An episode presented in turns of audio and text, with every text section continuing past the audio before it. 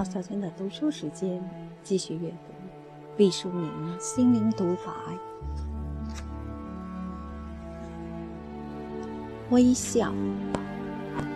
当脸上出现笑容的时候，我们的胃、我们的肝、我们的骨骼都会感觉到我们的快乐，出现相应的笑容。就像我们在愤怒的时候，全身都燃烧火焰般的颤抖。所以，我们要学会微笑，它是体内所有脏器柔慢的舞蹈。亿万年的进化，我们的身体本身就成了一本书。人的眉毛为什么要如此飞扬，轻松地直抵鬓角？那是因为此刻为鏖战的间隙，我们不必紧皱眉头思考，精神豁然舒展。人类的表情肌除了表达笑容，还用以表达愤怒、悲哀、思索、惆怅，以及绝望。它就像天空中的七色彩虹，相辅相成。所有的表情都是完整的人生所必须的，是生命的元素。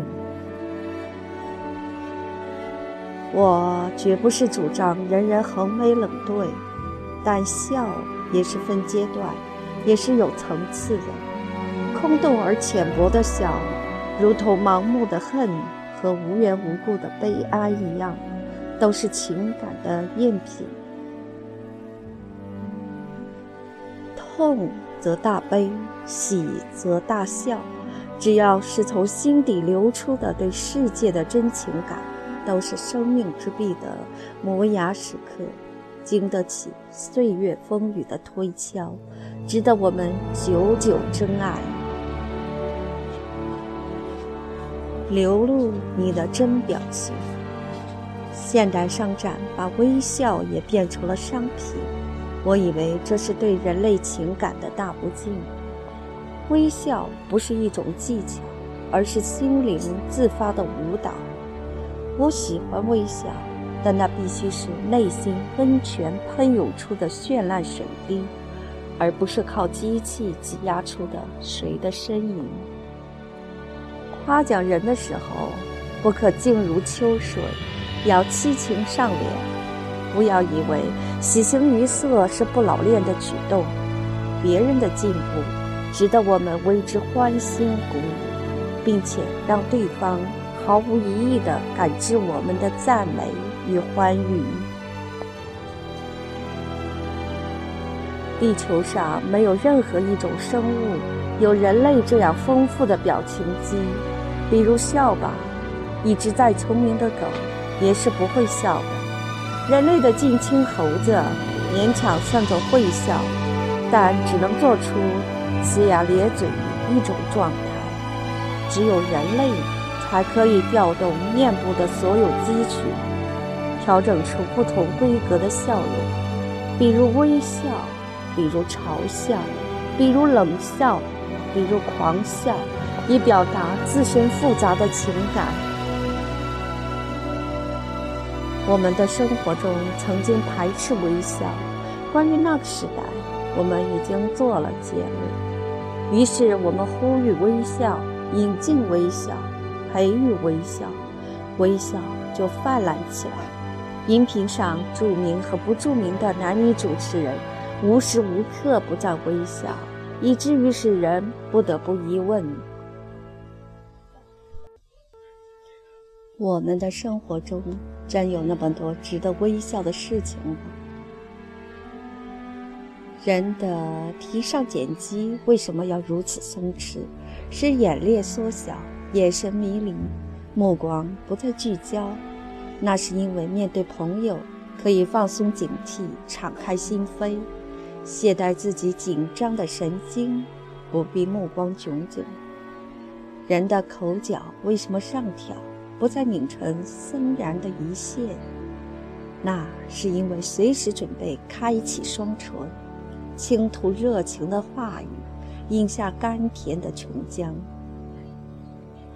因为快乐和友情从猿到人，演变出了美妙动人的微笑。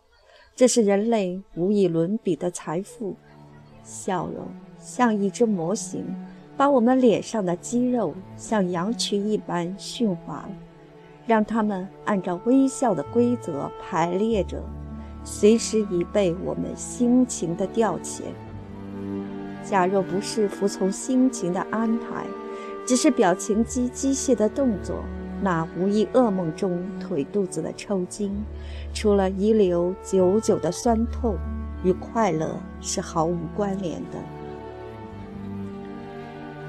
我们既然具备了流泪本能，哀伤的时候，就听凭那些满含盐分的浊水淌出体外，血管喷张，目眦剧烈。不论是为红颜还是为功名，未必不是人生的大境界。额头没有一丝皱纹的美人，只怕血管里流动的都是冰。表情是心情的档案啊！如果永远只是一页空白的笑容，谁还愿把最重要的记录留在上面？微笑，有时不是欢乐。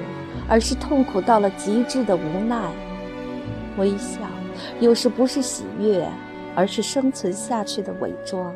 深刻检讨之下，我想到了一个词形容这种状况，叫做“阳笑”。佯攻是为了战略的需要，佯动是为了迷惑敌人，佯哭是为了获取同情，佯笑是为了什么呢？当我探求的时候，发现，在我们周围浮动着那么多的佯笑。如果佯笑是出现在一位中年以上的人脸上，我还比较的能理解，因为生活和历史给了他们太多的苍凉。但我惊奇地看到很多年轻人也被洋笑的面具都俘获，你看不到他真实的心境。每一个婴儿出生之后都会放声啼哭和由衷的微笑，那时候他们是纯真和简单的，不会伪装自己的情感。由于成长过程中种种的不如意，孩子们被迫学会了迎合和讨好。他们知道，让自己微笑的时候，比较能讨到大人的欢心。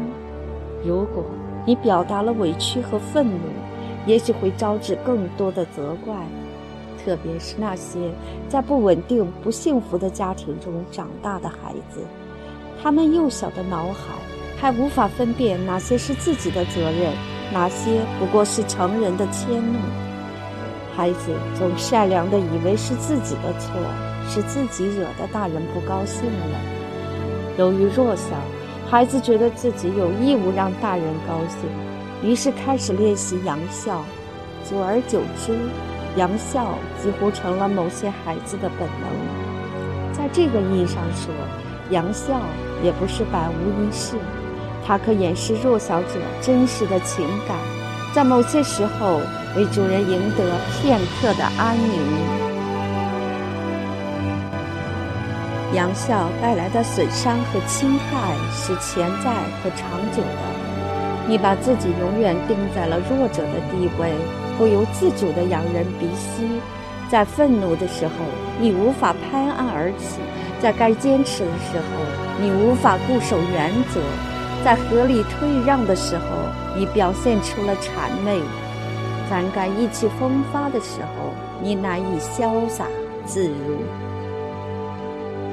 请你不要扬笑，那样的笑容令人心碎。维持喜悦是一件需要努力的事情，并不是天性使然。喜悦与悲哀都是人之情感一部分，沉浸在悲哀中很正常自然的事儿。如果不是有意识地走出来，人们会深陷悲哀的沼泽中，很久无法自拔。通常，除了时间以外，我们还需要一个猛醒。一声动喝，才能从悲伤中振作起来。喜悦则不是这样，它会像沙漏一样，在不知不觉中渗走，只留下一个回忆的空壳，令人惆怅。要学会维持你的快乐，这就不断感恩，不断的将你朝向有光的地方。时间长了，你自然学会了和喜悦相处的诀窍。